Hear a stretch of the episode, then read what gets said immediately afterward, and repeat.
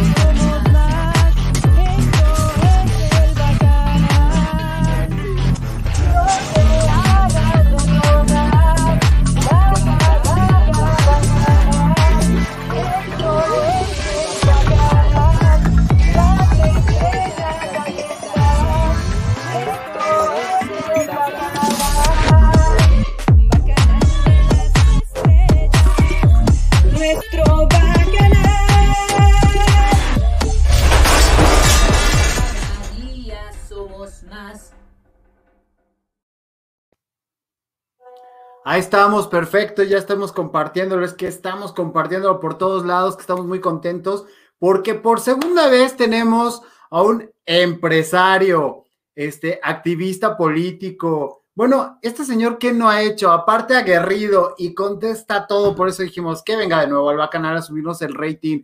Con ustedes el señor Gilberto Lozano. Gracias, muchas gracias, Gabriel. De veras, déjame decirte que de la vez pasada que tuvimos oportunidad, primero un saludo a toda tu audiencia de Bacanal de las Estrellas, pues fue muy interesante porque mucha gente que te escucha a ti en tu programa, como que era un grupo que en especial no teníamos contacto, porque son gente joven, son gente que tiene una amplitud de, de criterio y nos buscaron muchísimos y se unieron a Frena. Así es que cuando tú me dijiste, oye Gilberto, ¿cómo ves una segunda entrevista? De eso pido mi limosna. Gracias. qué, qué gusto, muchas gracias. También aquí gente que te conoce, que te sigue. ¿Por qué no le preguntaste que dirigió equipos de fútbol? Yo, espérenme, es que dos horas y media no nos fueron suficientes, entonces te lo pregunto ahora antes de entrar al sello frena y todo lo que tenemos preparado. Cuéntanos tu experiencia manejando esta cuestión de, de los equipos de fútbol. Mira, fue un accidente de la vida. No te digo que no tenía yo cariño siendo un universitario por el equipo de los Rayados del Monterrey, pero un buen día, allá por el año 99, los Rayados del Monterrey, un equipo muy querido por la afición de Nuevo León, eh, pues había sufrido un problema gravísimo de estar a punto de descender a lo que le llaman primera A, que en otros países le llaman segunda división. Aquí le llaman muy rimbombante primera A. Habían metido a la cárcel a el antecesor presidente, Jorge Lankenau, por una serie de cosas, y resulta que había intervenido la Secretaría de Hacienda, el Club de Fútbol Rayados de Monterrey. Con tan mala mano, como decimos, todo lo que toca el gobierno y más actualmente, te lo vuelve basura. Y eso le pasó al equipo. El equipo fue para abajo, se salvó por un gol average amenazan, la gente de Nuevo León amenaza que si José Ángel Gurría, secretario de Hacienda, pisaba Monterrey, lo iban a asesinar. Así es la pasión aquí. Y en ese momento dice, ¿qué hago con esta papa caliente?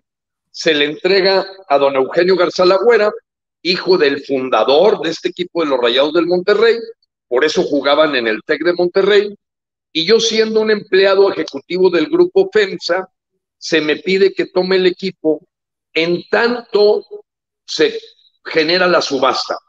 Subasta que se pensaba que iba a ser de cuatro meses, terminó siendo de ocho años. Yo me quedé casi un año y medio de presidente hasta que tuve que cambiar de ciudad por otra cosa. Y bueno, me traje a Benito Floro, que había sido director técnico del Real Madrid, había llegado de la tercera a la segunda, la primera división al Albacete, había manejado el Kobe de Japón, y con él recreamos una historia diferente en el equipo. A mí me tocó dejarlo en, tercer lugar y a la vuelta de un año, desafortunadamente ya no me tocó levantar la copa, pero ocho de los jugadores que habíamos incorporado a esta misión de los Rayados se vuelven campeones. Eh, fue una experiencia en todos los sentidos muy complicada para mí. Eh, me tuve que apoyar en gente que conociera a los futbolistas y a lo mejor recuerdas, yo me traje de Guadalajara hasta cierto punto prestado a Emilio Fernando Alonso. Arrancan. Bueno, Emilio era un tipo que cuando yo lo observaba, me parecía que era un hombre que tenía muy claras las características de los jugadores. Y ahí es donde entra mi especialidad, la parte humana, recursos humanos, diseño de perfiles de persona, puesto, persona, y en el fútbol es lo mismo. Este, ¿Cómo armas un equipo? Pues tienes que tener delanteros, extremos, medios de contención, medio creativo, los laterales, la defensa central, el portero. Y con Benito Floro empezamos a traer sangre nueva. Me tocó traer a Juan Arango de Venezuela, Argemiro Veiga y Flavio Rollero del Curitiba de Brasil. Debutamos a Toño Nigris en la primera división. Me acuerdo que le metió rápidamente, fue seleccionado nacional. Un ojo que tenía Benito Floro extraordinario. Teníamos de lateral derecho a Leal, que nos lo había traído de los Tiburones Rojos del Veracruz. Y mucha gente no sabe que yo también era presidente de los Tiburones Rojos del Veracruz y de los Coyotes del Saltillo, porque venía empaquetado el asunto venía empaquetado. Entonces, bueno, pues un año y medio de mi vida, además de mi trabajo de lunes a viernes, el sábado y domingo había que andar en los estadios, en los mercados de piernas, conociendo el detalle de cómo se maneja el mundo del fútbol. Y bueno, pues mucha gente me recuerda no muy bien, porque a mí se me ocurrió que como todos los gastos o los derechos de televisión estaban vendidos 10 años por delante, a mí me faltaba una tercera parte de los ingresos que tiene un club, que son los derechos de televisión. Mi antecesor los había agarrado 10 años por delante, se los compró una televisora, se los vendió una televisora, y bueno, eh, a mí me tocó convencer al club de presidentes de que como yo estaba muy pegado a la administración de Adrián Fernández, corredor de carros, Digo, oye, Adrián Fernández le pongo hasta en las nalgas comerciales. ¿Por qué no hacer lo mismo en el fútbol?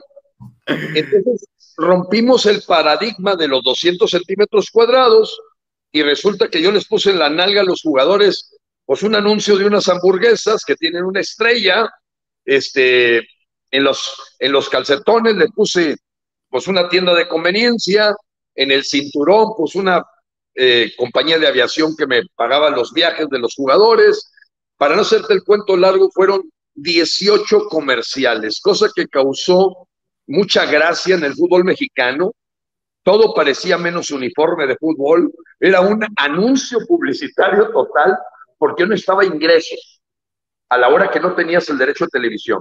En un equipo de fútbol, la tercera parte de los ingresos es, vamos a llamarlo así, los derechos de televisión la tercera parte es lo que se llama taquilla y esquilmos, y la otra tercera parte, digamos, son los patrocinios. Entonces. ¿El, esquilmo qué es? Perdóname, ¿el esquilmo qué es? O sea, digo, los otros los conozco por la tele, pero el esquilmo. El esquilmo viene siendo la venta de cerveza, refrescos. Oh, ya. Donde tú tienes un, déjame hablar muy elegantemente, un royalty.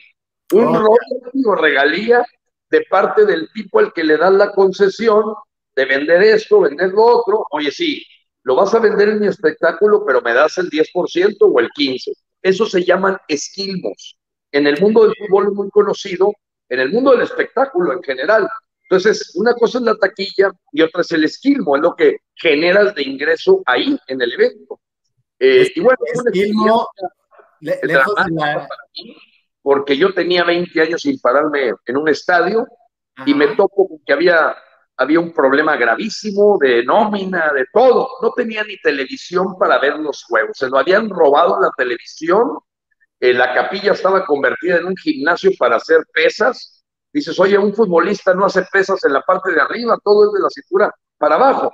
Benito Floro me ayudó, generamos una nueva historia y pues yo lo único que hacía era pasarles un pedazo de la película de Breakheart a los jugadores antes de salir a la cancha. Aquel momento en que Mel Gibson en la película de William Wallace eh, genera una bravura para decir, oye, nos vamos a morir en la raya. Y recordarás, recordarás que cambiamos otro paradigma. Le pintábamos rayas blancas y azules a los jugadores en la cara, como guerrero, porque decíamos, mira, te puedo perdonar que pierdas el partido, lo que no te voy a perdonar es que no te mueras en la calle. Y esa fue la mística con la que fuimos subiendo al equipo, de estar en un proceso muy presionante, de estar peleando por el descenso, andar ya por primera vez en 16 años en la liga. No, bueno, está increíble. Yo quiero hacer tus historias odificadas. El, día que decidas hacerlas en serie, yo quiero aventarme. Es que cada capítulo dije, claro, sí, y sí lo teníamos esa vez eh, que viniste acá pero dije, le tengo que dar prioridad al tema político y dije, bueno, no va a ser la primera vez ni la última que ve. Pero que no se le olvide a la gente que tuve la, también la experiencia eh, inédita de correr a un jugador símbolo a mitad de temporada. Yo corría a Mohamed. ¡Pum! Era, era, típico que corrieras un director técnico, sí, pero no un jugador, y menos el capo tutti di capos del equipo. Él era el 65% de la nómina y una cosa que hacía Benito Floro es que les ponía unos pulsómetros para lo que era el entrenamiento. Él era muy básico, era un licenciado en matemáticas, un hombre brillante, un caballero. Este, había sido profesor de universidad y agarró por hobby un equipo y lo llevó hasta la primera división, hasta que Vicente del Bosque lo invita de director técnico del Real Madrid. Bueno, el tema es que en el pulsómetro Mohamed nunca subía del 65% de productividad. Entonces ya traíamos un problema de deterioro realmente en sus facultades. Sin embargo, al ganar el 65% de la nómina, pues él manejaba a los jugadores, porque él les pagaba las novias, la discoteca, la boda. Así es que si Mohamed decía, hoy no jugamos, así fue el presidente no jugaba. Y el tema es que, bueno, no me voy a meter en ese detalle, echarse un alacrán de ese tipo, que en ese momento era símbolo del equipo, me corría el riesgo de mi vida, porque las amenazas son, si la corrida de Mohamed no da, no da resultado al equipo, me iban a, a crucificar. A partir de que salió Mohamed, para arriba, para arriba, para arriba, para arriba, para arriba. Y esas cosas, ¿por qué no salen en los programas deportivos? Pregúntome yo, pero qué bueno que me lo dijiste aquí al canal. Pues a veces no salen, Gabriel, porque hay interés, tú lo sabes. Televisa manejaba una parte de los equipos de fútbol, el Necaxa, el Atlante, el América, de TV Azteca manejaba el Morelia y andaba metido. Entonces, hay muchas cosas por las que no quieren, pero también la gente aquí me recuerda por haber cancelado tres partidos cuando encontré la falsificación de aquel jugador de Tigres llamado Donizete. Que todavía no me perdona la afición Tigre, porque cuando yo descubro que es un jugador cachirul, que se había falsificado la firma, yo me presenté ante la Junta de Presidentes y les dije, estos tres partidos van para atrás, porque el señor es un cachirul. No, no, no, se me vino encima la gente de Cementos Mexicanos, pues eran los patrocinadores de, Tigres, y los hicimos que repitieran el partido del Toluca con el Atlante y con los Rayados.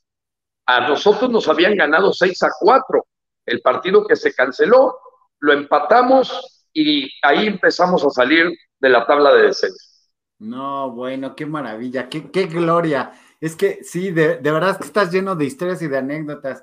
Pues ya, mira, los bacanos están felices, mucha gente. Gracias, nena bella. Gracias por hacer crecer este bonito canal. Muchas gracias.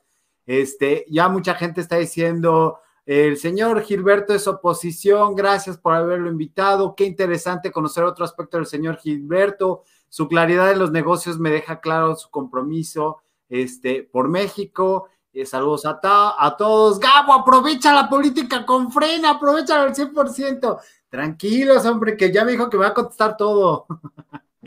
Buenas noches a todos. Hola, Gabriel, este, todos somos Frena, un abrazo, Fernando Alcalá, este, buenas noches, pues, están contentísimos. Bueno, vas a tener que venir diario, Gilberto, no manches, este rating. Con todo gusto, Gabriel. Fíjate que creo que estaría más a gusto en tu programa que en mi casa. No, no es cierto. ah, para allá, esto ya parece como de, Televisa con los cebollazos y así. este, venga, venga, bacanos, ahorita le pregunta, ahorita le preguntamos, vamos a preguntarle, a ver, ya metiéndonos en política, porque estos señores son muy desesperados y quieren consumir. El sello frena, recuérdanos para los que no sepamos qué es el sello frena y por qué ahorita más que nunca está vigente y ahorita vamos a ver una, unas imágenes de el sello frena. Con todo gusto, apreciado Gabriel y a toda tu audiencia. Mira, lo primero es que nosotros cuidamos mucho de que quisiéramos que no nos llamaran oposición. Nosotros no somos oposición. ¿Por qué? Porque no estamos compitiendo por un puesto público. No estamos queriendo quítate tú para ser yo. Eso es lo que se llama oposición. Nosotros lo que queremos es ejercer nuestro papel de soberanos, de mandantes constitucionales, de ciudadano que trabaja, paga impuestos y paga el sueldo de López Obrador para abajo. Entonces, en ese sentido, nos consideramos más patrones, jefes, mandantes. ¿Y qué es lo que hace un jefe cuando va a escoger a un empleado? Pues Gabriel, si a ti te reclutan, hay un proceso de selección. No puede ser que te contraten en las urnas y no haya habido un proceso intermedio hasta en la Cruz Roja. A ver, ¿esta persona es la adecuada para este puesto? esta persona qué frutos tiene, qué hechos tiene, cómo le ha ido en sus anteriores actividades como servidor público, qué ha hecho, y todo se remata en dos consideraciones básicas la selección. Y te lo dice alguien que se dedicó muchos años a la selección de ejecutivos, supervisores, gerentes, directores, etc. Bueno, directores generales.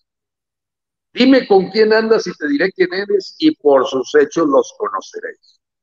Con esas dos frases, a mí no me interesa qué me está prometiendo el empleado. Yo lo que quiero ver es si tiene la capacidad, la voluntad, las actitudes para ser capaz de ser el puesto al que le estamos buscando. Ser un servidor público. Entendamos todos los mexicanos. López Obrador es un servidor público. Cada diputado federal es un servidor público. Ellos asimismo se llaman gobernantes y nos llaman gobernados. Eso no dice la constitución. López es mandatario y tú, Gabriel, y yo somos mandantes. Por eso tiene que jurar cumplir y hacer cumplir, y si no, que el pueblo se lo demande. Pero el pueblo no dice nada. Y eso es lo que es frena. Frena es el pueblo que sí responde. Bien. El señor frena es la primera etapa de una etapa mucho más ambiciosa. Déjenme platicarles cuál, qué es lo que Frena tiene en mente. Un instituto de certificación de servidores públicos. Así como existe una certificación de empresas socialmente responsables o de un proceso que gane el ISO 9000. ¿Qué es el ISO 9000? Es una referencia internacional para calificar un proceso o un producto. Bueno, Frena va a llegar a tener un instituto de certificación de servidores públicos. A nosotros nos importa poco qué dice el INE, qué dice las leyes. ¿Quieres tener la certificación de Frena? Sométete a pruebas antidoping, pruebas psicológicas, polígrafo, estudio criminalístico y una assessment center. ¿Qué es un assessment center? Una evaluación de tus habilidades. Eso que estás mencionando, perdóname que te interrumpa aquí, esto que estás mencionando de, eh, psiquiátrico, polígrafo, etcétera, etcétera, se los hemos preguntado a todos los diputados, candidatos a, presidentes municipales que hemos tenido aquí, y solamente uno, uno dijo sí y lo voy a presentar como prueba y sí lo cumplió. Excelente. bueno, eso, eso habla del futuro acuérdate que todas las cosas grandes empiezan siendo pequeñas. Yo te voy a decir lo que nos está pasando con el sello frena. No te lo vas a imaginar. El sello frena ha sido un knockout al grado tal que me buscan candidatos a gobernador, candidatos a diputado federal, candidatos no nomás a mí, a todo el grupo de frena. creyendo que porque te invitan una comida o Gilberto, este, te queremos ver, espérate, espérate, espérate. Yo no tengo nada que ver con el Estado de Guerrero. El Estado de Guerrero tiene su comité rector y tiene 500 ciudadanos que evaluaron a los candidatos. Igual Jalisco, igual Aguascalientes. ¿En base a qué? Varios criterios importantes con los que se dio el sello Frena. Número uno, Frena nunca pierde de vista que hay que quitar esta dictadura chavista. Nosotros no vamos a ceder un milímetro en quitar a López Obrador. Sabemos que es un peligro y un daño para México. Pensando en eso, no vamos a darle poder a nadie que se llame Morena 1, 2, 3, 4 y 5 y 6. Y tú me vas a decir quién es Morena 1, 2, 3, 4 y 5 y 6. Morena 1, pues es Morena, pero el PT, Partido del Trabajo, es Morena 2. Redes sociales progresistas es Morena 3. El PALAL es Morena 4. Fuerza México es Morena 5. El Partido Verde es Morena 6. Y por último, el PES, para el Partido Encuentro Solidario, es Morena 7. Son siete morenas. Para afuera. Nos quedan cuatro. PRI, PAN, PRD y Movimiento Ciudadano. Bien, de esos cuatro, ¿cuál es el menos peor? ¿Y cuál es el menos peor con parámetros de este tipo? Queremos una división de poderes en México. Queremos que si alguien llega a diputado no tenga tanta cola que le pisen, que llegando como diputado del PRIAN o diputado del PRD o diputado del Movimiento Ciudadano, tenga cola que le pisen al grado tal que López le mande llamar y le diga cárcel o plata. A ver, no entiendo. Sí, aquí está tu carpeta de averiguación, desgraciado. Tenemos toda esta historia tuya y si no te cambias a Morena o votas como Morena, ahí te encargo. Porque está Alejandro Guerrero y Santiago Nieto viendo cómo meten al bote, tener los argumentos para meter al bote a este sistema podrido político en donde, como lo digo yo, con estos bueyes hay que arar. Oye, Gilberto, defiendes al PRI. No, no, no, no, no, no, no. A Frena no defiende a nadie. Lo que hacemos es decir, mira, de la oferta que hacen los sindicatos de servidores públicos, que parecen ser de oposición, hay este que es el mejorcito o el menos peor. Bueno, ¿cuál oposición? Esa es la primera pregunta que se hace un mexicano. ¿Han visto ustedes al PAN haciendo una movilización contra la militarización? ¿Han visto ustedes al PRI en algo que no sea ponerle alfombra en Oaxaca a López Obrador? ¿O que haya levantado la voz, voz contra la ley de extinción de dominio? ¿Has visto tú al PRD gritando fuerte por la ley de outsourcing, los datos biométricos en el padrón telefónico celular y el tema de la geolocalización en transacciones comerciales hechas desde tu celular? Solo a Sochi Galvez, es la única que he visto. Que... Delgado. Increíblemente, el supuesto compadre de hace 15 años de López es el único que dijo, señor López, usted no es igual que los demás, es el peor. Y lo dijo en el Senado porque los únicos que votaron en contra del padrón de datos biométricos celulares, vean la Gaceta Parlamentaria, fue el aparente amigo de López Obrador, el Partido Naranja. El Partido Naranja, que no lo pienso defender, yo tengo cero, cero simpatía por Dante Delgado. Es más, no lo bajo de expresidiario.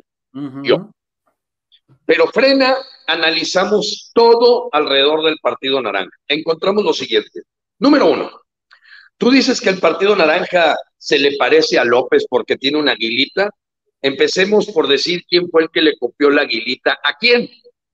Y el Partido Convergencia, que nació antes que Morena, se le ocurrió esta aguilita que a mí no me gusta.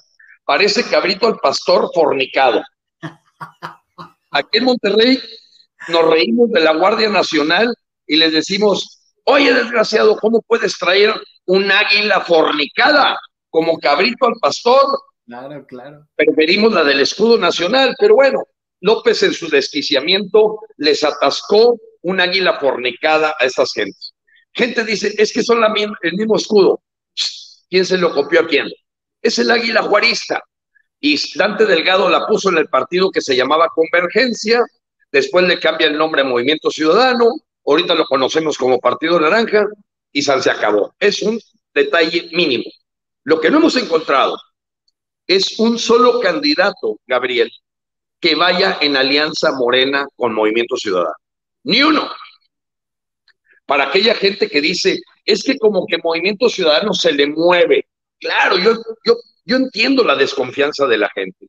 Pero cuando yo veo que el único presidente, fíjate, el único presidente de partido, sin defenderlo, porque te digo, casi lo vomito a Dante, el único que le ha mandado tres cartas públicas a López, echándole en cara todo el mugrero que ha hecho, no es Marco Cortés, no es Alito Moreno, no es Jesús Zambrano del PRD, es Dante Delgado.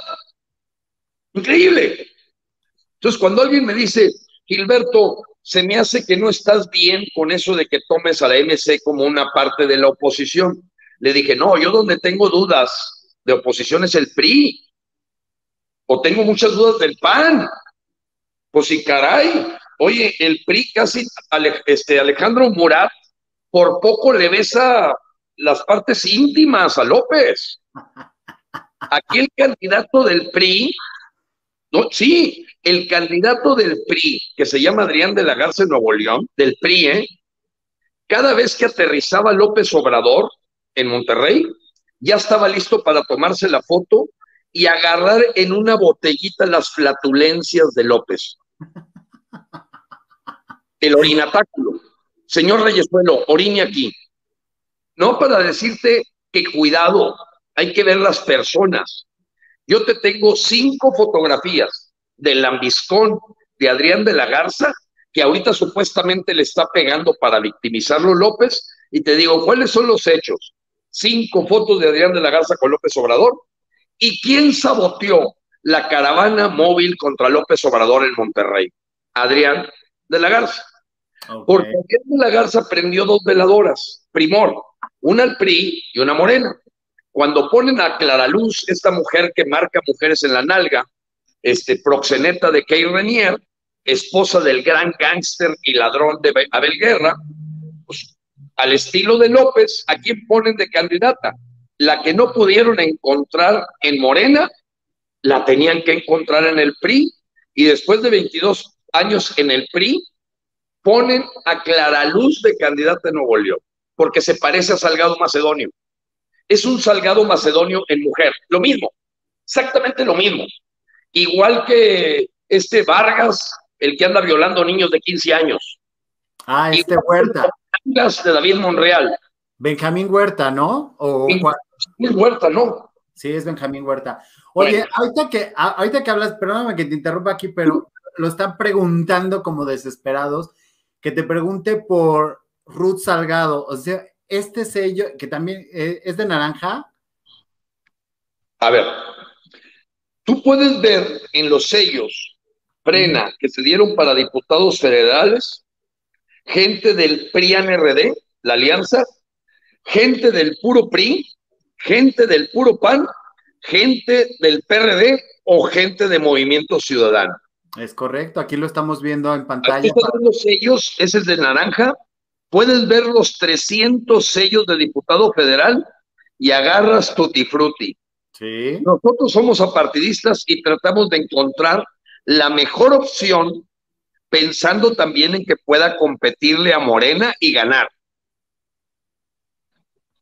Claro. Cuando encontramos que el menos peor en, en Nuevo León para gobernador era Samuel García, que le pusimos calificación neutral, Gabriel, neutral, ni siquiera le pusimos aprobado pero las otras tres ratas con las que compite son ratas criminales que deberían estar en la cárcel. Todo mundo decía, ¿cómo te atreves a ponerle a un tipo que tiene el 5% de intención de voto? Neutral. Pónselo al que tiene más cercano a Clara Luz, que nació con 35. Bueno, ahorita Samuel ya se llevó a todos de calle. Va a ganar. No hay, todo lo demás es voto de desperdicio. Samuel va a ganar. Y el poder del sello frena orienta a la gente porque nos hemos ganado una reputación con lo que hacemos. Nosotros no buscamos puesto público, no tenemos alianza con ningún partido, objetivamente buscamos salvar a nuestras familias y el interés superior de México. Y en ese sentido, Gabriel, pues sí, nunca me imaginé que fueran a andarme persiguiendo de todo México. Gilberto, es que aquí en Guerrero, capitán Alejandro Parras, coordinador del Comité Rector de Guerrero. Yo lo único que hago es subir a la página lo que ellos me dicen. Igual Aguascalientes, igual Veracruz, igual Tamaulipas, igual, etcétera, etcétera, Nuevo León. Segundo, Ruth Zabaleta de Guerrero, creo que es la que me quisiste preguntar, más que Ruth Salgado. Bien. No somos el Vaticano, hemos dicho en frena, nosotros no somos el Vaticano, no somos infalibles.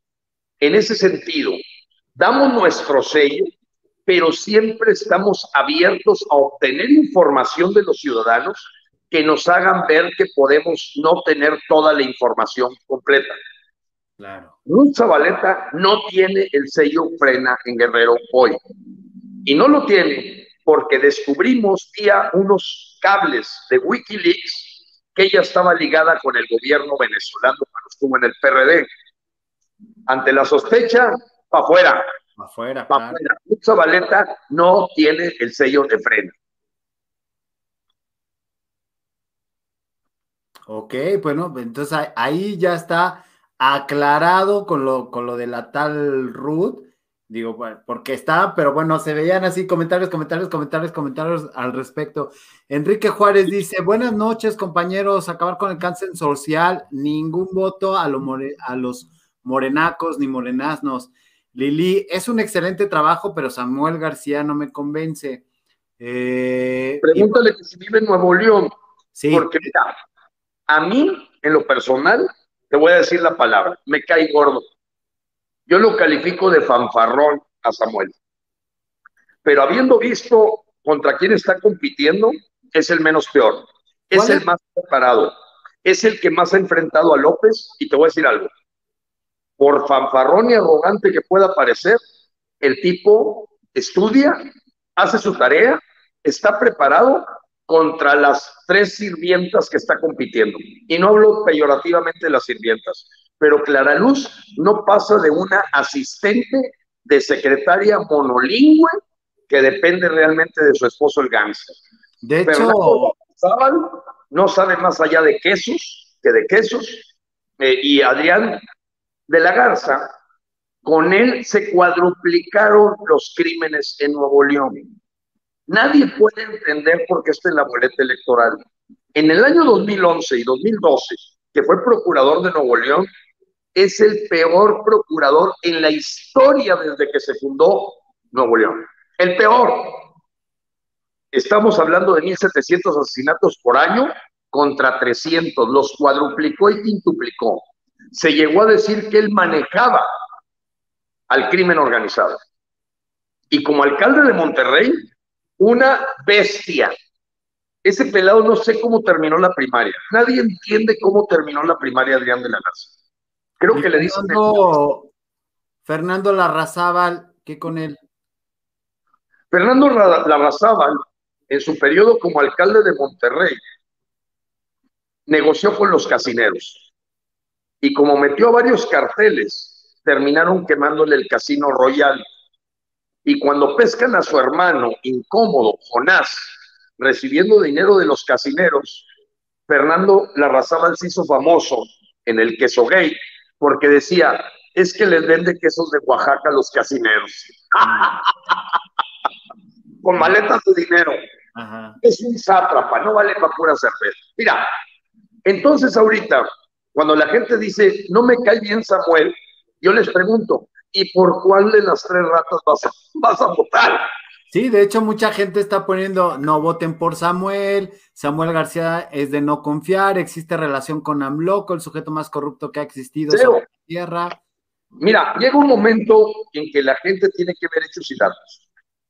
Agarran un video, el PRI, que está sintiendo ya los aguas en los aparejos, donde dice el señor Samuel, López Obrador cuenta con nuestros votos. Pero quitan el pedazo donde dice, si te comprometes a quitar los gasolinazos y el impuesto a la gasolina y el diésel, López Obrador cuenta con mis votos. Ponen ese pedacito y no ponen el otro.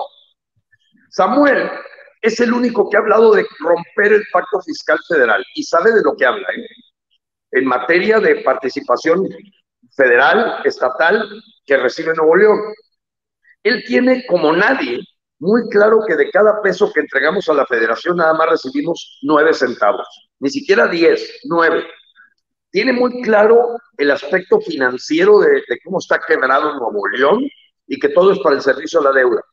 Yo te digo, la persona que dice, no voten por Samuel. A ver, ¿y por quién vas a votar? ¿Por el tipo que está en la nómina de los carteles del crimen organizado? Mm. Como lo vamos a comprobar mañana, que estaba en la nómina toda la jefe de la policía de Adrián de la Garza. Mañana lo vamos a comprobar. Porque tenemos un juicio ciudadano contra Adrián de la Garza en la Macroplaza a las 5 de la tarde. Ok, eso es, está bueno saber. Tiene 10 crímenes es el regreso de los Medina a Nuevo León votar por Adrián de la Garza. Entonces dices, a ver, ¿vas a votar por López Obrador, que es Clara Luz? ¿Vas a votar por este cuate que es los Medina, que saquearon a Nuevo León? ¿O vas a votar por el cuate de los casineros, que Ratasabu? Aquí no vale ese mito de vale más malo conocido que bueno por conocer. Ya todo Nuevo León está diciendo vale más bueno por conocer. Démosle la oportunidad a este joven.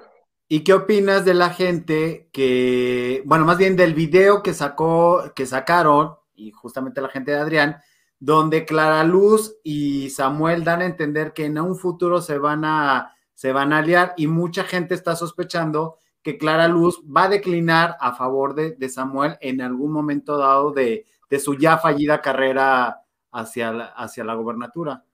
Mira, déjame decirte, Gabriel, son videos de cuando Samuel era diputado local y Clara Luz era la alcaldesa de Escobedo. También la gente del PRI saca un video donde Gilberto Lozano califica de fanfarrón y de varias cosas terribles de Samuel hace seis años. Y claro, yo no niego que acusé a Samuel de fanfarrón de que tenía una coordinadora de asesores con antecedentes penales, penales, de que tenía un empleado que se llamaba Alan el Facturitas García, que metió doble factura para cobrar un equipo de sonido en el Congreso del Estado de Nuevo León, y que además el sueldo que donaba se lo llevaba una compañera de nombre Concha Landa para una fundación que manejaba su hermano. Oye, pues qué lindo, ¿dónde queda la donación? Pero también tengo que ser muy claro. Samuel en un mes resolvió las cuatro cosas. Las cuatro. Corrió a la coordinadora de asesores, tronó a Alan García, el sueldo se lo dejó de donar al hermano de Concha Landa y terminó arreglando el problema de, de, la coordinadora que tenía antecedentes penales. Lo resolvió todo, no lo puedo negar. Y aunque yo me caiga gordo, aunque me caiga mal, él como le dije, Samuel, lo pendejo y lo corrupto no se quita, lo joven sí. Sí, por supuesto, claramente. Oye, eh, yo quiero preguntarte de, esta diputada, la tuvimos aquí, Marisela Gastelu Serraldi, a ella sí les das el, el sello frena, la tuvimos aquí en entrevista y pues me dio mucho gusto ver, dije, ah, qué bueno, a mí me pareció una estupenda candidata, pero me gustó más ver, ah, mira, otra, otra visión el sello frena y dices, ok, no sé si la ubiques personalmente o sea parte de, tus coordinadores, pero, pero me gusta verla aquí. Sí, en este caso, eh, el trabajo, mira, déjame platicar algo importante, Gabriel, porque seguramente muchos de tu audiencia del Bacanal de las Estrellas han oído hablar de una cosa que se llama voto útil. Sí. Ok, bueno, déjame explicarte lo siguiente como concepto, el concepto voto útil está correcto. El problema fue que se, se, filtraron unas plataformas que se llamaban voto útil, voto guion útil, que estaban invitando a la gente a picarle ahí para que les digan por quién votar. ¿Estamos de acuerdo? Muy bien. En un video, yo reto a la gente que hizo esa plataforma a que se presente a que dé la cara. Yo doy la cara por el sello frena. El coordinador del Comité Rector de Veracruz da la cara por el sello frena. El coordinador del Comité Rector de Nuevo León va a dar la cara por el sello frena.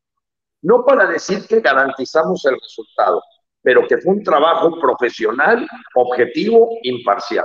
Bien, resulta que a la semana de que yo reté a que quienes estaban detrás de mi voto útil, que tú metías en la computadora y la caja negra te decía por quién votar, empiezan a decir que había hecho eso un grupo de amigos. Bueno, pues ¿cuál es ese grupo de amigos? No vaya a ser Roberto Madrazo, Carlos Salinas de Gortari. ¿Quién es ese grupo de amigos?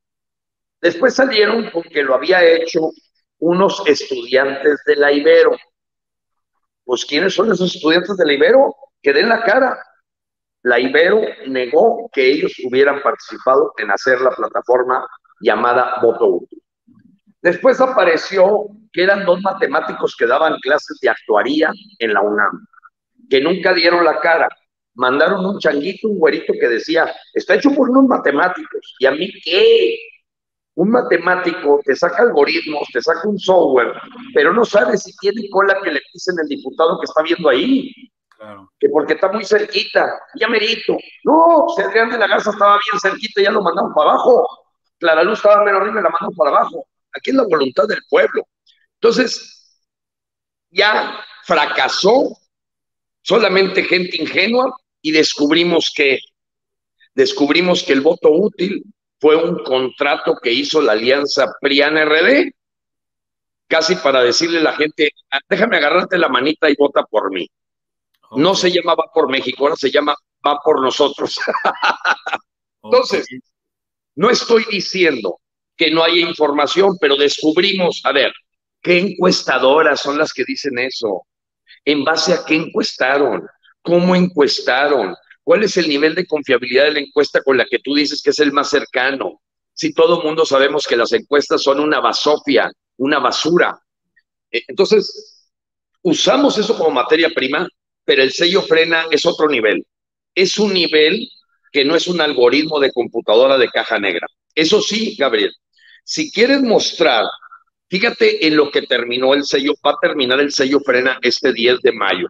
Casi como Día de las Madres lo vamos a parir. ¿Y qué vamos a parir?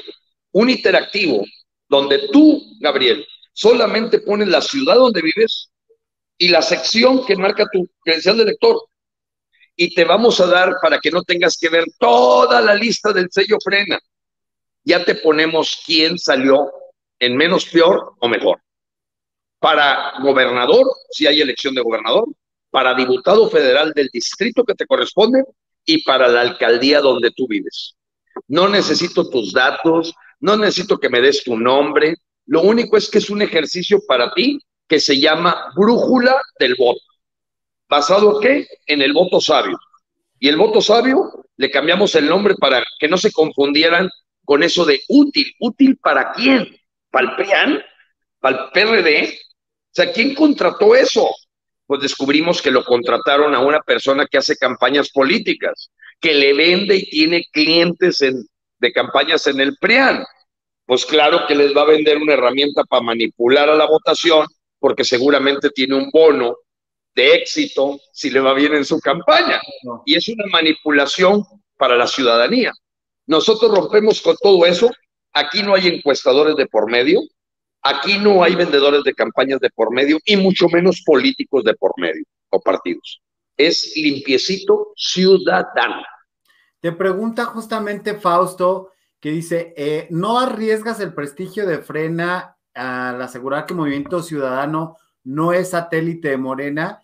Y van varias veces de esta pregunta y otra que, que dicen que si te arriesgas mucho al recomendar sí o no a un candidato? O sea, ¿cuál sería el margen? Y yo le sumaría a esta pregunta, ¿cuál sería el margen de más menos que tendría el sello frena? Muy bien. Mira, es una pregunta muy inteligente del compañero, me parece muy aguda. Primero, Frena dice, yo no te garantizo nada, yo lo que te garantizo es un esfuerzo concienzudo, comprometido, acucioso, detallado, imparcial, sin sesgo, para decirte qué es lo menos peor, para contrarrestar a López Obrador y, las siete morenas, y además generar división de poderes y que no caigamos en una bola de chapulines, porque a lo mejor entran 50 diputados de oposición y ya para septiembre todos pertenecen a Morena, aunque vengan del PRIAN. Yo me parece que arriesgo más recomendando a alguien del PRI como frena. Creo que nos arriesgamos mucho más eh, proponiendo a alguien del PRD o de una cosa que yo le llamo un Frankenstein, el PRI y el PAN. Entonces, con estos bueyes hay que arar y si para nosotros el análisis de nuestros candidatos nos dio que la persona de Samuel García, no porque haya aparecido allá un loco, que ¡ah! ahora sí, vamos a abortar todos. Estamos viendo a Samuel, no estamos viendo toda la monserga de gente que vive de la parasitosis. Oye, que, por ejemplo, estamos seguros que la diputada de Movimiento Ciudadano que intentó meter una iniciativa de grabar las herencias, le pagó Morena por hacerlo. Ten un millón de pesos para terminar de quemar. Rápido la corrieron, la crucificaron, le dio para atrás a la iniciativa, pero yo no dudo que esté el PRI diciéndole, mira, tú nomás mete el papel y aquí te damos un millón de pesos.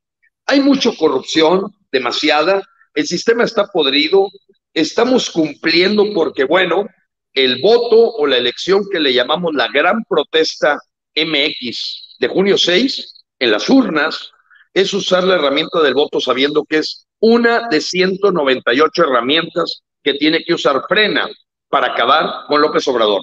Porque López Obrador el 7 de junio va a estar ahí y el 8 de junio también. Y nosotros no vamos a desaparecer el 6 de junio, pase lo que pase. Vamos contra la dictadura. A ver, aquí hay una pregunta bastante interesante que dice, ay, nena bella, te me fuiste, te me fuiste, te me fuiste, te me fuiste. Ah, ya, útil para sacar a Morena del poder legislativo, para eso es útil. Eh, ella no está de acuerdo contigo y dice, está dividiendo el voto, señor Lozano. ¿Qué opinas? No, el que divide el voto son los partidos. O sea, ¿yo por qué voy a dividir el voto? Pues, ¿cómo divides el voto? O sea, este, eh, ¿cómo puedes aceptar que si estás proponiendo eh, una alianza PRIAN-RD, la señorita no sabe que lo que hizo el PRIAN-RD es repartirse las posiciones, tantas para el PRI, tantas para el PAN y tantas para el PRD. Si tú analizas los candidatos de esta alianza, que nosotros estamos recomendando en muchos de los sellos que se vote por ellos, Así es que la persona se equivoca por completo al decir, porque fíjate que la misma gente que ha promovido el tema de la alianza analiza y dice, bueno, pues en un 85% coincidimos. Sí, porque ustedes del voto útil, para efectos prácticos, descartan a Movimiento Ciudadano, descartan a la parte candidatos independientes y no se fijan que aunque se llama PRIAN RD, esta persona trae una historia fatal en el PRI o trae una historia fatal en el, en el PAN. Entonces, eh, eso de dividir el voto siempre va a estar dividido, pues va a haber que votar por Morena, PRI, ah, lo que no puede ser que nosotros va por México, que es este Frankenstein de tres partidos que no comparten ideología, que han sido completamente competidores en el pasado. No dudo que por el bien de México se estén uniendo, eh, aunque son totalmente contradictorios lo que están haciendo. En el fondo hay buenos candidatos y hay malos candidatos. Entonces no vamos a ir a ciegas a votar. Por eso se llama voto sabio. El voto útil, pues es útil para esta coalición, va por México. O sea, todo el mundo sabe que va por México, son los que pagaron la plataforma voto útil. Pues no, no todo el mundo sabíamos, ya lo sabemos ahora sí, pero eh, creo que es muy importante lo que estás diciendo, que a pesar de que no estemos de acuerdo con esta alianza Frankenstein, sí hay buenos candidatos dentro de esta alianza Frankenstein. Así es. Estamos siendo objetivos, viendo eh, en esta cuestión el candidato por encima de la alianza o del partido a los que pertenezcan. ¿Estamos de acuerdo? Es correcto, Gabriel. Y si tú analizas y por ejemplo agarran los 300 sellos frena, pues no dudo que el 65% de los sellos frena coincidimos que es la persona de la alianza, pero en otros casos no coincidimos ni de foul, porque la persona que puso el PRI, aprovechando el pedacito que le dio este, la alianza, pues no es la persona, es un tipo fatal. Ok. Aquí Armando Galindo, que es un gran eh, patrocinador y espléndido del Bacanal, dice, señor Gilberto, ¿cómo se entiende el apoyo abierto de AMLO hacia Samuel García? Pues no existe, no existe cuál apoyo de AMLO a Samuel García. AMLO le está apostando a Clara Luz y por eso sabe que se le fue arriba. Él está apostando a que le puedan imputar delitos a Samuel, porque para eso ya mandó a Santiago Nieto y le está apostando a no golpear a Adrián de la Garza para que se cuele a Clara Luz. Clara Luz ya está perdida. Mira, yo verdaderamente ahorita cada peso que se gasta eh, en su campaña Clara Luz y Adrián de la Garza y, Fernando Larrazábal es dinero despilfarrado y perdido. Samuel va y Samuel no tiene el apoyo de López Obrador. ¿Cómo va a tener el apoyo si los últimos tres años como senador, se le ha pasado criticando a López porque no cumplió lo del impuesto a la gasolina, porque no cumplió lo del crecimiento, porque echó a perder la inversión extranjera a la hora que tronó la ley de industria eléctrica, la ley de hidrocarburos. Ve los videos de Samuel y quiero encontrar si alguna vez dijo algo Adrián de la Garza, mucho menos Clara Luz. En los hechos, no, bueno, creemos los mexicanos de Nuevo León que Samuel es el único que ha enfrentado a López y que no hay ningún apoyo. Pues ¿cuál apoyo? Yo nunca lo he visto que venga a saludar a Samuel García o que haya decidido que Morena apostara por Samuel García. Pues no es cierto. Oye, pero los de Movimiento Ciudadano sí votaron a favor de, de la ampliación de mandato de Saldívar y esto a muchos nos ha preocupado porque, pues, si apoyaron eso, en cualquier momento pueden apoyar la ampliación de sexenio y nos aterra esto. A ver, Gabriel, búscate por favor ahorita en YouTube lo que dijo Dante Delgado y lo que dijo Xochitl Gálvez. Eso es un falso, no es cierto.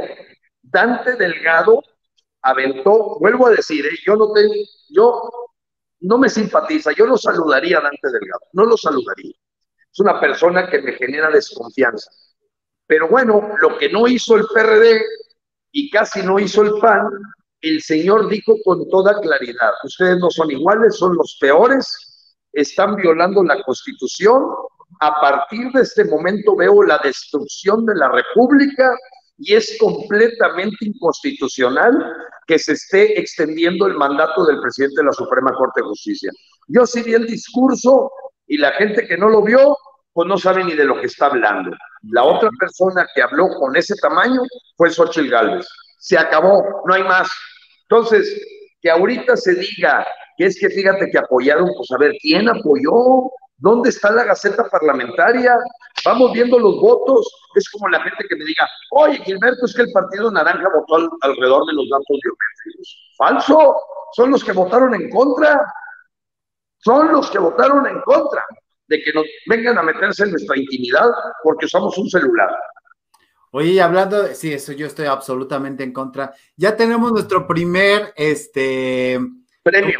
Amlover. Hace mucho que no teníamos, este, hate. Oye, todavía hay. ¿Eh?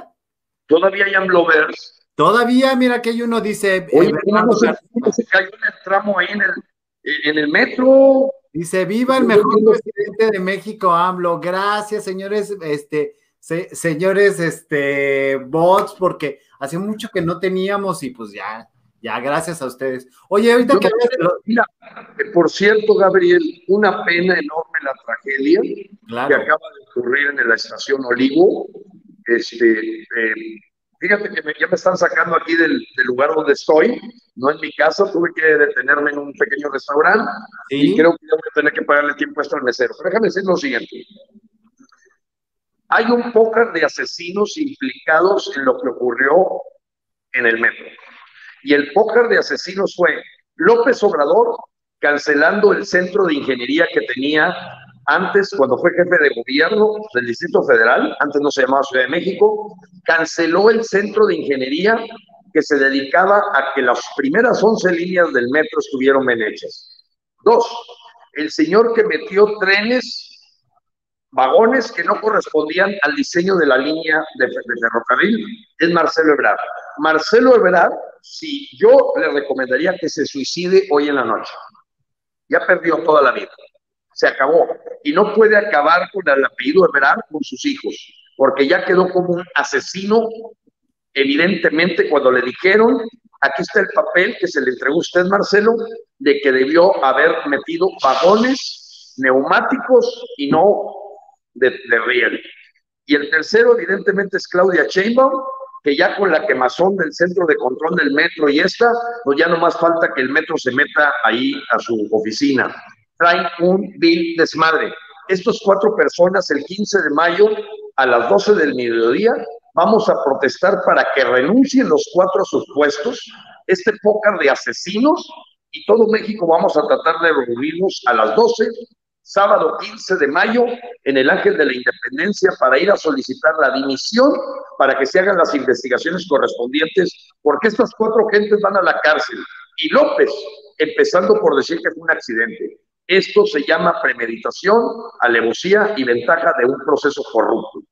Si hay un AMLover que después de haber visto niños morir por falta de medicamento contra el cáncer, después de que leyó que hay 190 mil muertos de más de coronavirus por las malas decisiones que tomó López en salud, si hay un AMLover después de saber que hay 8 mil, 80 mil 273 asesinatos, que es el triple del mismo periodo de Calderón y el doble de Peña Nieto, esa persona seguro te está escribiendo desde el centro psiquiátrico de Santa Marta de Acatitla. seguramente, seguramente te vas a mover a en lo que te mueves ahí. Me voy a, mover un poco, si permíteme. No pasa nada, en eso me das chance de leer. Dice, yo voy a, dice María Verduzco, yo voy a bloquear los mensajes, Armando Galindo, no pasa nada. ¿Dónde está Oscarín para sacar el Amlover? Pues, Exacto, bien para darle sus zapatillas de ballet al Amlover. Yo ya mandé al, al Amlover muy lejos, pero ya está que no teníamos uno. Con el Amlover, siendo más importantes para tener Amlovers, exactamente. Mira, yo entiendo, Gabriel, yo entiendo que hay gente que necesita ganarse la torta. Yo lo entiendo, Gabriel. O sea, hay que, hay que saber que Pigmenio Ibarra tiene un ejército de gente a los que les paga la torta, les paga un sueldito por manejar 150 cuentas falsas. Pero ahorita ya se les cayó el teatro, ya no tienen manera. Y en el caso de Frena, nos apareció un nuevo tipo de enemigo. Lo voy a hablar abiertamente. Sí. Ya no es el bot. Ya se dio cuenta Pigmenio Ibarra que no puede parar a Frena. ¿Qué hicieron? Consiguieron gente supuestamente anti-AMLO que hoy se dedica más a echarle a frena que a López Obrador. Te puedo dar nombres y apellidos, pero decir que cambiaron la estrategia eh, buscando, apreciado amigo, el que gente que se hace pasar por anti-AMLO, eh, disfrazados, están atacando a frena, pues criticando que si nos amparamos contra los, los datos biométricos.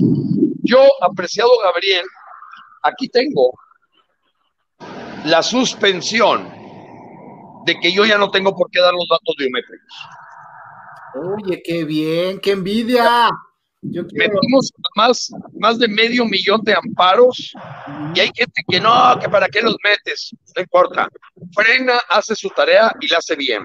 Ya me, otorgaron la suspensión provisional. Entonces, hoy, Gabriel, nos enfrentamos a los cangrejitos mexicanos.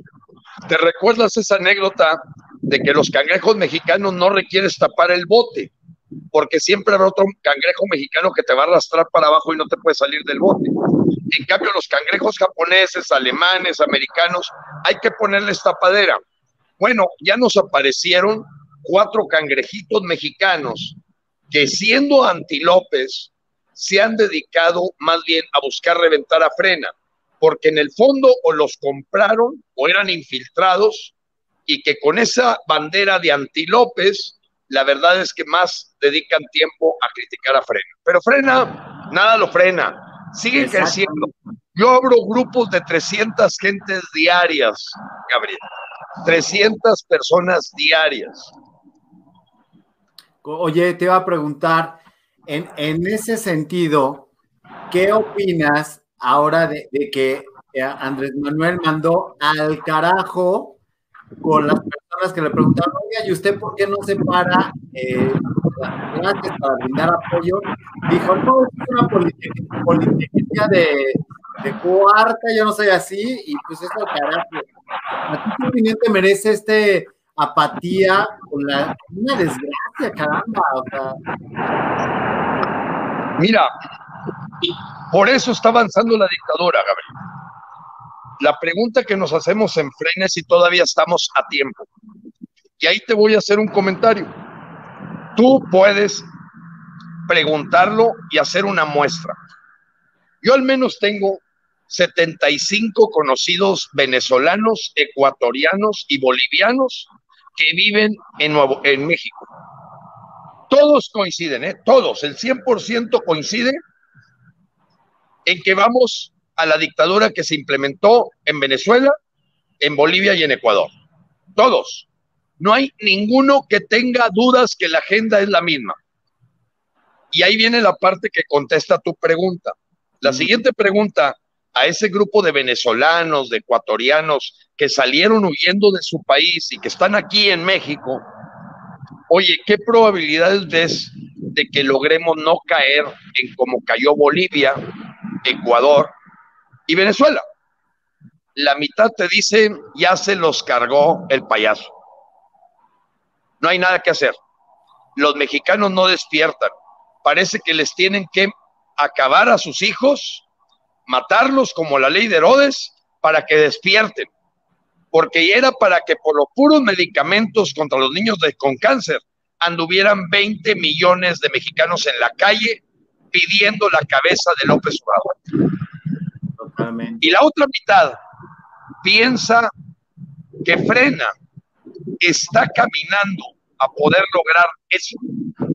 Pero la mitad ya no nos dieron esperanzas. Dicen, no, nosotros ya estamos pensando cómo irnos de aquí. Esto está acabado por la apatía, la cobardía, la, el valemadrismo de los mexicanos que creen que a ellos no les va a pasar nada y que un neurocirujano va a terminar trabajando en un Uber y no desprecio el trabajo del Uber. Lo digo porque si alguien estudió neurocirujano, pues no esperas verlo trabajando en el Uber. Este, la gente le van a quitar siete meses de su sueldo al año, el gobierno, van a venir más impuestos, estamos hipotecados, López no ha dejado de endeudar al país a ritmo de 96 millones de pesos por hora, y tus papás parece ser que no dicen nada, a pesar de que te dan la bendición antes de salir porque no saben si vas a regresar.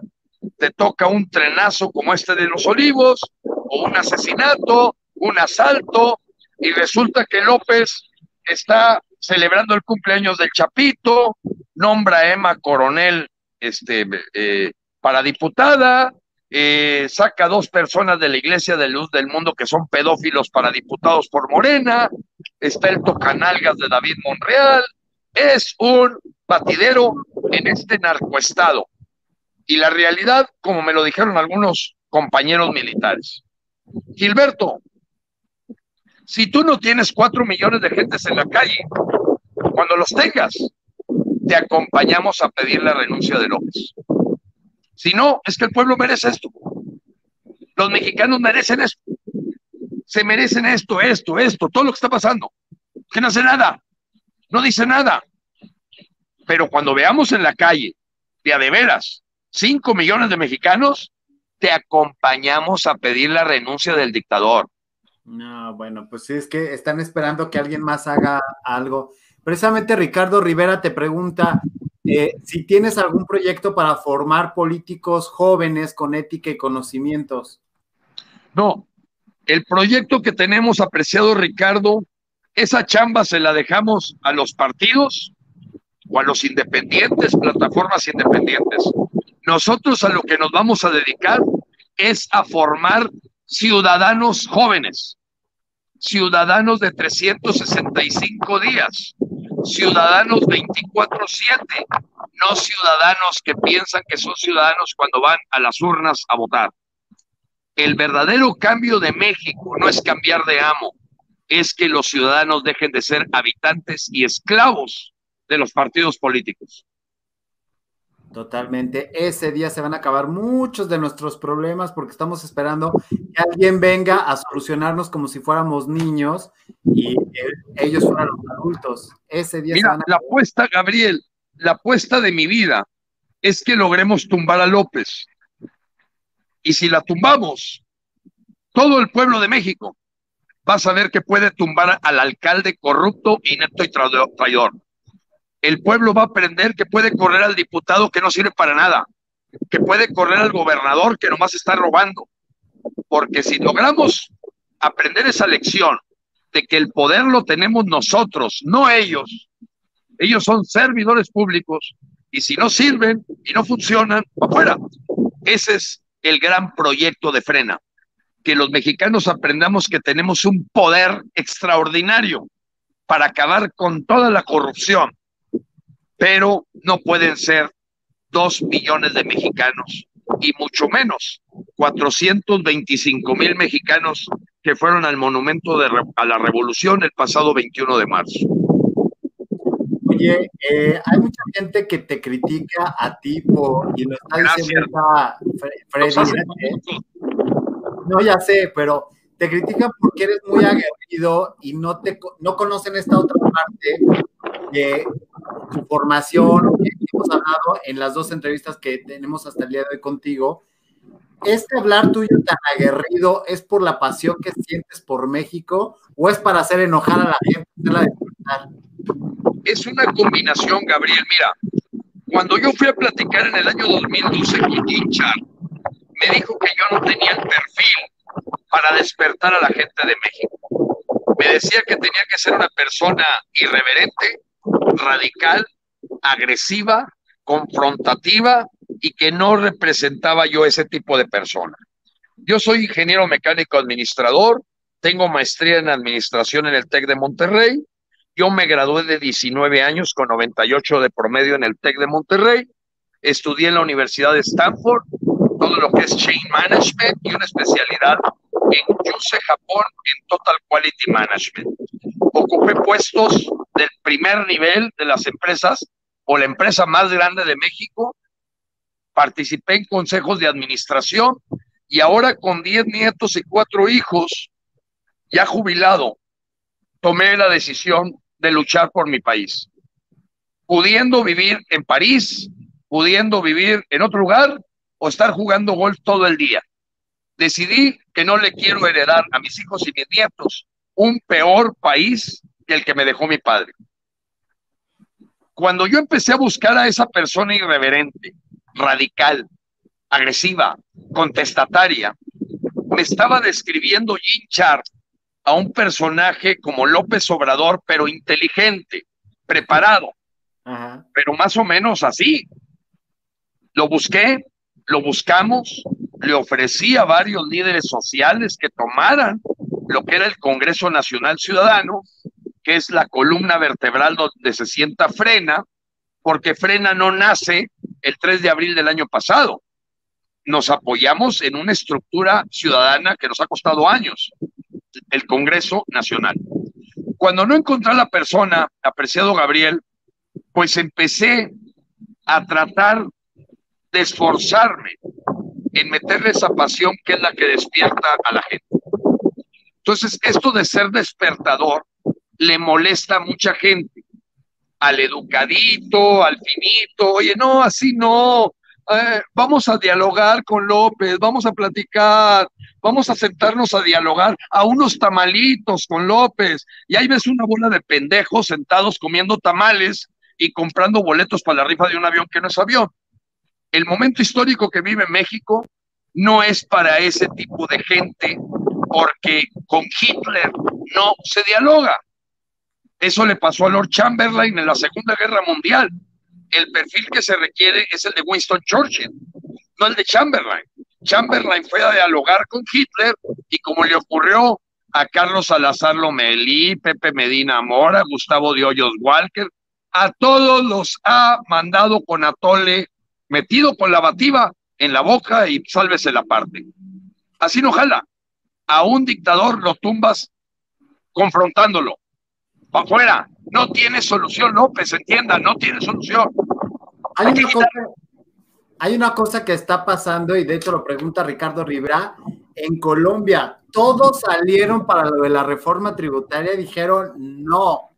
Y eso no ha demostrado a la gente que aquí en México, que la gente tiene el poder de cambiar las malas decisiones que se toman en el gobierno. ¿Qué opinión te merece esto? Mira, pues que precisamente la gente que ha visto la lucha que hemos emprendido en México, sobre todo gente que salió de Venezuela, amigos que salieron de Ecuador, gente que conoce un poco más cerca lo que estamos haciendo, me dicen, Gilberto, no tiene caso. Si aquí le suben la gasolina a 25 pesos, la gente no va a hacer nada. Si le ponen la gasolina en 30, tampoco va a hacer nada. Si se cae el metro, no van a hacer nada. Si les queman todas las, casas, no van a hacer nada. No tiene caso. El mexicano nació para ser esclavo y jodido.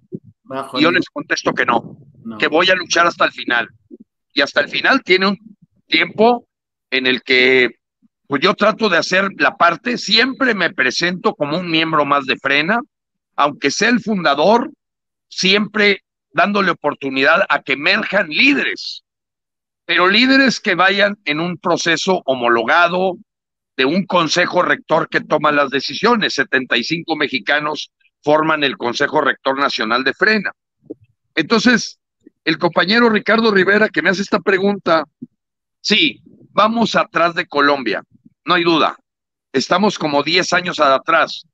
Eh, la misma gente, colombianos que también conozco, me dicen, es que es increíble, el mexicano le pueden estar pisoteando, arañando, poniéndole impuestos, vendiéndole maíz con gorgojo, en su plena cara tomándole los datos de la credencial del lector para vacunarlo.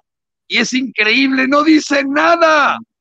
Están adiestrados para ser esclavos, como que quedó ese vestigio de la conquista española de mande patroncito. Señor, señor presidente, el besamanos, el ambiscón, el, el acobardado. Entonces la pregunta es, ante esa situación, ¿nos volvemos todos esclavos o partimos el país en varios? Y que se quede López con el pedazo que le corresponde, que no es más que Macuspana, si es que lo reciben, ¿eh? Totalmente. Oye, y por último, la, última pregunta, tu predicción para este 6 de junio. ¿Perdón? Tu predicción para este 6 de junio. Va a salir, mira, toda la apuesta está en que inundemos las urnas que vayamos fuertemente a esta protesta de llenar contra los siete partidos de Morena las urnas. Pero sabemos la truculencia en la que mucha gente dice, Gilberto, hay que defender a Lorenzo Córdoba. A ver, a ver, a ver. Con Lorenzo Córdoba llegó al poder López. Con Lorenzo Córdoba se hizo la negociación de Peña Nieto con López Obrador. Lorenzo Córdoba es cómplice del movimiento de más de 10 millones de votos del PRI a Morena a, cambio de que quedara intocable. Yo no confío en Lorenzo Córdoba, no confío. Pero bueno, apostamos a los vigilantes ciudadanos, a que no se vuelen las actas y a que la gente sea capaz de recibir el bono y la limona que dé el gobierno, pero que logremos que la gente tome conciencia de que nos están llevando a un Venezuela del Norte. Mi pronóstico es tablas, no va a arrasar Morena, pero creo que tampoco estamos en la condición porque mucha gente empieza a actuar al cuarto para las doce, Gabriel. No tienes idea la cantidad de grupos que han nacido los últimos tres meses. Yo les llamo niños prematuros. Quieren hacer lo que no han hecho en un año y que el grupo México quién sabe qué, y que el grupo quién sabe qué México acá. No, yo estoy acostumbrado a que nacen un montón de enanitos siempre antes de las elecciones. Me gustaría que todos esos enanos crezcan el 7 de junio y no nomás trabajar para el 6, donde vi a muchos intelectuales llamados orgánicos, porque hoy me hicieron una pregunta clave. Me dijeron, oye Gilberto, ¿qué opinas de los intelectuales? Que hay una generación de intelectuales que México no tuvo. Los intelectuales que ahorita deberían de tener entre 45 y 55 años. Ahorita todos los intelectuales son octogenarios que viven todavía del bebé que parieron con la reforma electoral de 1978. ¿Tú crees que puedo creer las palabras de esos octogenarios que lo único que piensan es en lo que han vivido, la cajita electoral, y no van más allá? No van más allá. Entonces, por eso pienso que si bien Fren ha avanzado, otros colectivos que forman Fren hemos avanzado, estamos contra el tiempo y los enanos que han nacido los últimos dos meses, que México quién sabe qué, que el campamento quién sabe qué, que no, no, no, no, no, proliferan grupos ciudadanos, pero como digo, hacen la tarea un día antes del examen. Y esta cosa es de todos los días. Gabriel, gracias por tu entrevista. Muchas gracias. Un saludo al Bacanal de las Estrellas. No sé si queda una pregunta. Nada más, es lo último. Muchas gracias. Te agradezco infinitamente tu tiempo. Y, este, y bueno, pues ya te estaremos invitando más cercanos a las elecciones, ¿te parece? Me parece perfecto. Y, cuenta conmigo, apreciado Gabriel, este, en que estamos en la mejor disposición porque tu programa nos ayuda a llegar a un segmento joven que esté entretenido con el TikTok, pero no necesariamente con la solución de México. Dios te bendiga y Dios bendiga a los mexicanos. Muchísimas gracias, que estés muy bien, Gilberto. Gracias. Igualmente, Gabriel, gracias a ti. Pues despedimos a, Gilberto, quien nos ha dado muy, muy generosamente su tiempo. Y bueno, pues aquí está más cercano a, las elecciones, una nueva eh, pues perspectiva de lo que está pasando en otro sentido con la cuestión de las elecciones, es decir, pues que nadie tenemos la verdad absoluta, pero una forma de llegar a ella es la universalidad de ideas, por lo cual los convoco. Eh, ¿Cómo estás, Gael, Gael Cortés? Años sin verte por acá. Este, qué bueno que andas por acá. Bueno, pues tu pregunta de Ruth Salgado, que, estábamos con Ruth Zabaleta y etcétera, etcétera, la dice al principio del programa, así que papá, vas a tener que ver al principio del programa. ¿Cómo estás, Pina? Qué gusto verte. Lujo de invitado, dice Freddy, este, ya tiene, eh, ya tiene credencial de lector Gilberto, ya no le pregunté, Normita preciosa, dorada, porque ya se nos tuvo que ir. Si lo vieron muy generoso, eh, llegó puntual a, la cita y bueno, ya se tenía que ir, este, pero sí nos, nos dio la entrevista y pues cosa que le agradezco infinitamente que haya estado en el bacanal. Y bueno, pues me encantan las porras que le echa al bonito bacanal, muy agradecido con él. Miguel Ríos, hasta que te apareces, mucha gente no lo entiende, parece que por ser muy directo muchos les cae mal. Sí, Miguel, fíjate que la gente eh, le teme a, decir un, buen, eh, como diría Ángel Verdugo, un buen chingado a tiempo. Este, les parece, me hace, me parece muy ofensivo a decirle un no a Benjamín Saúl Huerta. O sea, eso es lo terrible, pero si fuéramos menos asustados, asustadizos, pasaría como pasa en España y en otros países que hay malas palabras, pero las intenciones son las que de verdaderamente son, son malas, o sea, las palabras X.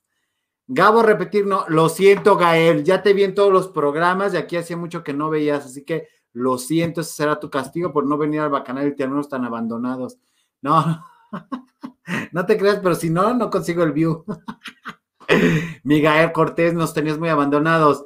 Así que no inventen cosas de que él quiere hueso, Miguel Ríos, qué gusto. Extraordinario programa, dice Armando Galindo. No, pues muchas gracias, Armando. Tú siempre me echas muchas porras y siempre apoyando a este bonito programa. Buena entrevista, dice Daniela eh, Gobea, muchas gracias. Es Regi, por eso es muy directo. Exactamente, los del norte hablan así, golpeado y todo eso. O sea, a mí es lo que me gusta de, de Gilberto. Nunca me pone un pero. Él me dice, tú pregúntame lo que quieras y jamás me dice, yo te voy a contestar lo que quiera. No, el señor contesta todo y, suelta exclusivas. ¿De cuántas soltó aquí? Pero en fin, fui muy feliz. Muchas gracias. Gabo, ¿cómo es posible? ¿Dónde me ves?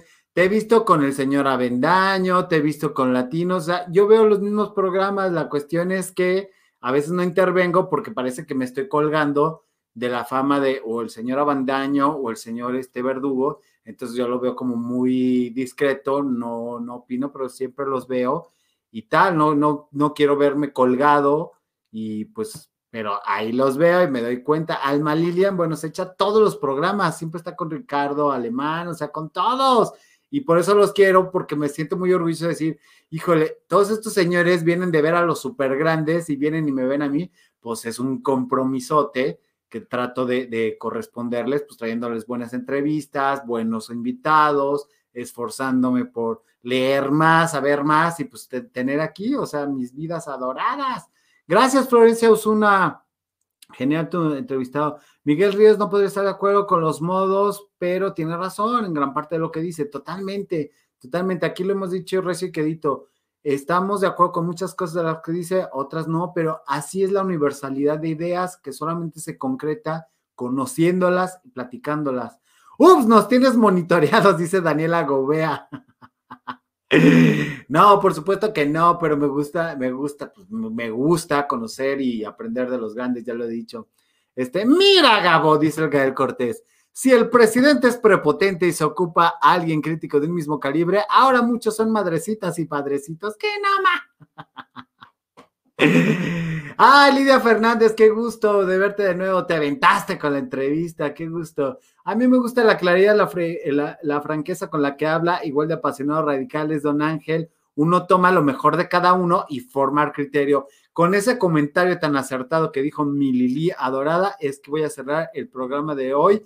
Yo les agradezco infinitamente a todos los que estuvieron, a todos los que se aventaron a estar aquí en el Bacanal de las Estrellas. Mañana, por supuesto, tenemos el concepto de Bacanal Party, que es muchísimo más relajado y es una anécdota de mi trayectoria que normalmente me preguntan, oye, llegamos cuenta de tu trayectoria. Bueno, de lunes a viernes hablamos de otros temas y el sábado platicamos exclusivamente de cómo fue que llegué yo aquí a, hasta su dispositivo, iba a decir hasta su pantalla, me mama decir eso. Mar me gusta lo contundente de las palabras de tu invitado y las verdades que dice, felicidades, gracias Mar por estar aquí, gracias a todos los que estuvieron hoy. Lo que sí es cierto es que este gobierno no es mejor que los de antes, no, por supuesto que no, y lo que también es cierto es que nos tenemos que comprometer como ciudadanos, y si vamos a votar el 6 de junio, al día siguiente, ya el que haya quedado, empezarlos a molestingar para decir, oye, me prometiste tal, tal, tal, tal, tal, que cuando me cumples, oye, llevo un día, apenas estoy celebrando, pues no, papito, ponte a trabajar. Ahí está Biden, unos estarán de acuerdo con él, otros no, pero el señor llegó a trabajar, no echar culpas, no a repartir este, excusas. El señor va a cumplir, o sea, estamos a nada de, de la fecha de que él dio para decir ya están todos vacunados y aquí no llevamos ni el 12% de vacunados.